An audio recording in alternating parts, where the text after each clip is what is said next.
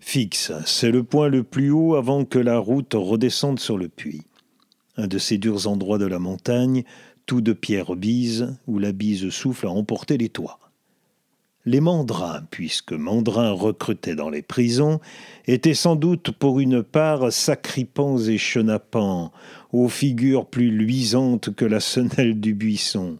Mais suffisait aux gens de fixe que les margandiers fussent contre tout ce qu'ils avaient en abomination eux-mêmes, la ferme, les droits à payer, les tracasseries du fisc. Leur église, comme beaucoup d'autres, avait à l'occasion servi d'entrepôt aux bolos de tabac et d'indiennes. Les curés des campagnes n'y trouvaient pas à redire. Voilà donc les mandrins à fixe pour la messe de minuit, là aussi prenant place dans le cœur, au milieu des hommes de l'endroit.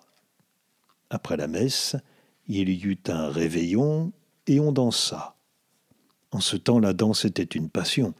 Sitôt la journée faite, tous les soirs que Dieu veut, on dansait sur les places. Si l'on n'avait ni vielle ni bombarde, on dansait aux chansons, tapant du pied, battant des mains. Être en fête, c'était danser à corps perdu. Il se comptait à fixe que Mandrin invita une fille de l'endroit. Sans doute elle lui plaisait, un regard, un air de visage que n'ont pas les autres. On a dansé entre les plats comme dans les noces. Revenu à table, on fait parler Mandrin, on lui fait raconter les combats, les bons tours. Il parle, et elle sent que c'est pour elle, avec un feu, une fougue qui l'emporte.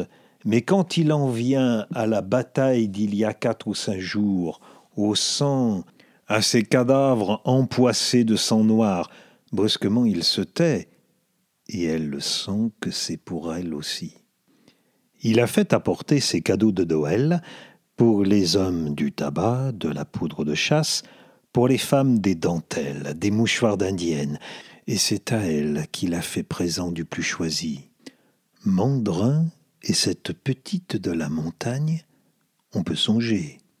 Probablement, elle n'avait jamais imaginé que dans la vie il y avait des heures telles, comme si l'ordinaire des jours avait soudain pris feu.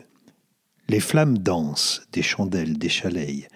Toutes les figures sous les lueurs ont pris l'éclat d'une grande aurore. La salle de bois, que l'âge et la fumée ont tout embruni, roule dans le train des danseurs comme les navires doivent faire sur la mer en partant pour le large. Une cabrette s'est remise à sonner, aussi de vielle. La musique vous emplit la tête et vous prend dans sa force, mais il y a quelque chose de plus fort que la musique. Ce soir, cette vision de ce que peut être la vie. Il ne faut pas que cela se défasse. Pourquoi ne serait-on pas assez hardi pour s'égaler à ce qu'il y a là dans l'air, à cette chanson qui vous monte la tête? On raconte que lui n'osait, c'est elle qui a fait les avances. Peut-être que son père, un soir où ils n'étaient que tous deux à la maison, et où ils avaient parlé d'un mariage qui allait se faire, peut-être son père s'était tu, pensant à soi, puis lui avait-il dit On n'est pas heureux quand on ne peut faire sa vie avec celle qu'on avait choisie. Vois, ma petite, je t'en fais la promesse, toi, tu le feras, et de ce choix je ferai le mien dans sa belle réserve de fille sage, mais avec une hardiesse touchante, toute rougissante, relevant les yeux sur les yeux du contrebandier, elle lui a parlé. Restez ici, vous y trouverez une maison. On vous y abritera, on vous y défendra. Restez chez nous.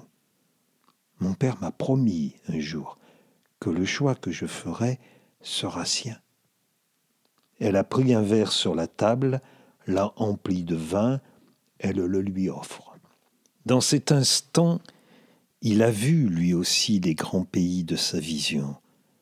Non plus ces hasards, ces batailles, cet argent extorqué, fusillé au poing, ces coups de violence et d'orgueil, mais la maison aux belles habitudes, assise dans ses prés, ses bois, l'ordre des grandes mœurs. C'est Noël, le petit enfant de la crèche, entre l'âne et le bœuf, devant sa mère Marie. Voici que s'ouvre un monde de neiges et de lumière, de bergers et d'anges chantants, le monde de l'innocence et de la joie. L'innocence, c'est vrai, c'est vrai, avec cette fille pour compagnie, on voit ce que les jours pourraient être. Les soirs de fenaison où on rentre avec les enfants, derrière le dernier char, celui qui porte la branche et le bouquet. Les matins de dimanche où les pigeons s'envolent d'un coup au-dessus de la place, tandis que les cloches sonnent dans le soleil. Mandrin a pris le verre, il le lève droit devant lui à sa vision. Tous le regardent. Et il a le sentiment qu'il est là, capitaine comme il ne l'a jamais été encore. Il semble ne pas les voir, et il les a tous vus. La petite, dont la figure a pris l'éclat d'une fleur. Ce vieil homme, son père, qui sourit d'un air rusé, têtu, pour faire entendre qu'il est garant de ce qu'elle a dit. Ces gens de fixe, les jeunes aussi stupéfaits que les anciens, tous ils sont là, bouche entr'ouverte. Et puis les compagnons. Mandrin continue de regarder devant soi sans vouloir rencontrer ces regards qui le cherchent. Il ne sait que trop ce qu'ils ont à lui dire. Tu ne peux pas nous lâcher. Nous nous sommes mis sous ta conduite. Nous ne nous assurons que sur toi. Tu n'as pas le droit de nous laisser en plan. Oui, il le sait. Seul son lieutenant, et il lui a confié l'autre bande. Les garçons qui sont là, ils sont bons pour donner et recevoir des coups, jouer peut-être un tour au gapian, mais commander, voir ce qu'il y a à faire et le faire faire aux autres, cela non. Ils ont tous fait un pas, deux pas vers lui. Sans lui, ce sont des enfants perdus. Mandrin baisse la tête, il a pris un long souffle. Sans le vider, il repose le verre sur la table. Je reviendrai, dit-il comme pour soi. Au vrai, cela veut dire je pars. Et les compagnons l'ont compris. Sur un signe de tête, ils sont là déjà qui s'affairent. Un grand gaillard qui traîne la patte, le sang tache son pansement, avec un rire de délivrance, entonne quelque Noël.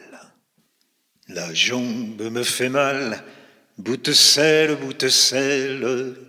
La jambe me fait mal, boute-selle à mon cheval.